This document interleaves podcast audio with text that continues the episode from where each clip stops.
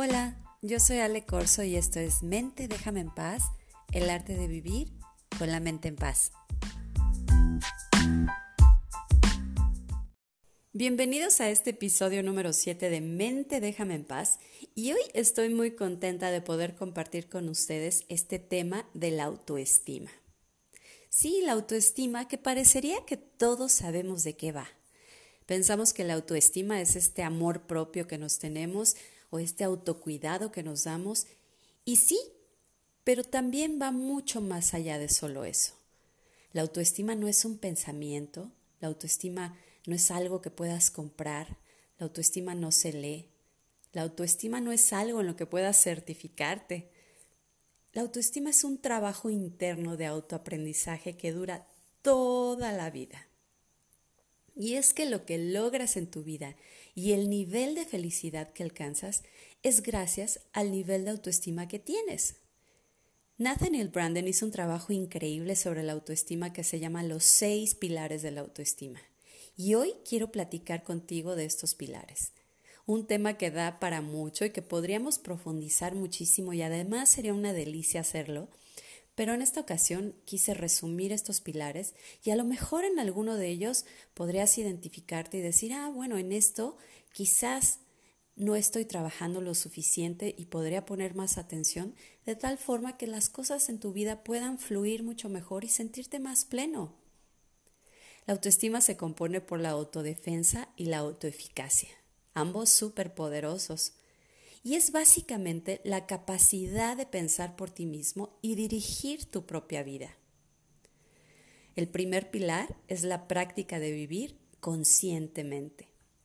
La mejor manera de desarrollar la autoestima es vivir conscientemente. ¿Eres consciente de los comportamientos y pensamientos que tienes? Vivir de manera consciente es ser consciente de todo lo que tiene que ver con nuestras acciones, con nuestros propósitos, con nuestros valores, nuestras metas y por supuesto nuestros pensamientos. Y es que vivimos automatizados y reaccionamos ante los sucesos de la vida sin reconocer nuestras propias acciones, mucho menos nuestras emociones. No es tan sencillo vivir en conciencia, pero por supuesto que sí se puede lograr. Observándonos, no identificándonos con el otro, no reaccionando hacia las situaciones externas, escuchándonos. Frustrarte por algo que no es como tú quieres que sea y reaccionar ante ello es un ejemplo de no conciencia, porque responsabilizas al otro de tu propia frustración que es sentida nada más que por ti.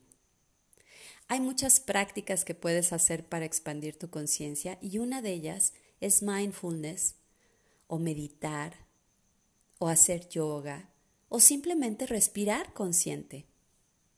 El segundo pilar es la práctica de aceptación de uno mismo. Brandon escribe que el mayor crimen que cometemos contra nosotros mismos no es que podamos negar o repudiar nuestras deficiencias, sino que neguemos y repudiemos nuestra grandeza porque nos asusta.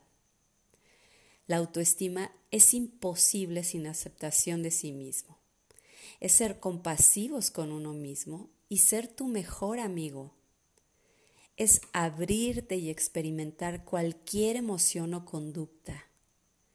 Es decirte, esto es una expresión mía no, no necesariamente una expresión que me guste, pero es mía a pesar de todo. Es más que reconocer o admitir, es estar en presencia de, contemplar la realidad de algo, integrarlo a mi conciencia y no solo reconocerla superficialmente. El tercer pilar es la práctica de la responsabilidad de sí mismo. Yo soy responsable, me gusto a mí mismo, soy responsable de mis elecciones y acciones y sentimientos. Asumir la responsabilidad de tus acciones, de tus pensamientos y de tus emociones te ayuda a desarrollar tu autoestima, porque asumes y tomas las riendas de tu vida sí o sí. Eso significa que asumes la responsabilidad de tu vida y bienestar. Incluso cuando las cosas no vayan como esperamos, cuando culpas a las circunstancias, entonces te conviertes en una víctima profesional. El cuarto pilar es la práctica de la autoafirmación. La autoafirmación significa valerte por ti mismo, ser quien eres abiertamente, respetarte, amarte, reconocer tus deseos, necesidades y valores y expresarte desde tus convicciones, por supuesto sin dañar a nadie, llevando tu verdadero yo a la vida misma, tal cual y como tú eres. La práctica de vivir con un propósito es el quinto pilar. Vivir con propósito es vivir con determinación, es hacer uso de todos nuestros recursos internos para lograr aquello que queremos intrínsecamente.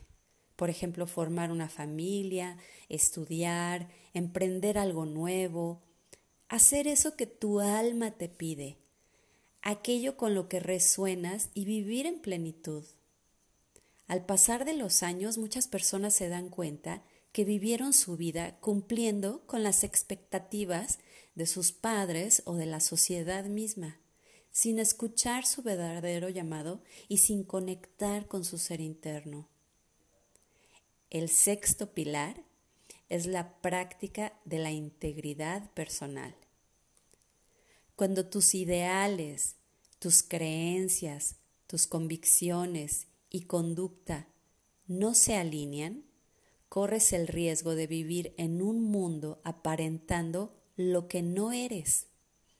Vives con una máscara de falsedad y a la larga esto pesa como la mochila llena de piedras, porque no vives ligero, vives cargando apariencias de lo que no eres, preocupándote más por lo que piensen los demás de ti, sin darte tu propio valor.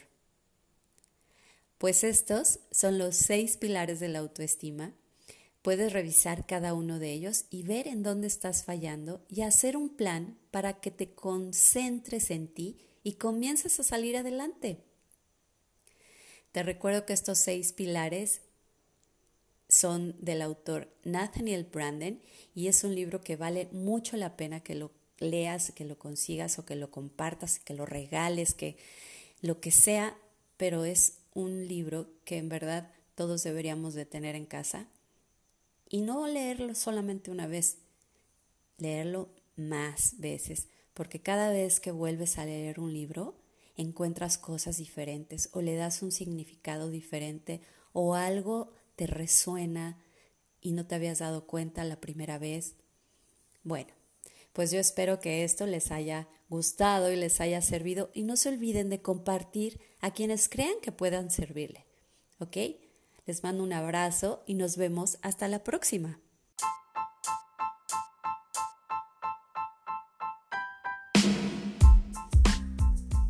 Muchas gracias por escuchar y por compartir con sus amigos y a las personas que crean que pueda servirle. Les recuerdo mi página www.alecorso Bienestar Emocional en Facebook e Instagram Alecorso Bienestar Emocional y yo soy Alecorso y esto fue Mente, déjame en paz, el arte de vivir con la mente en paz.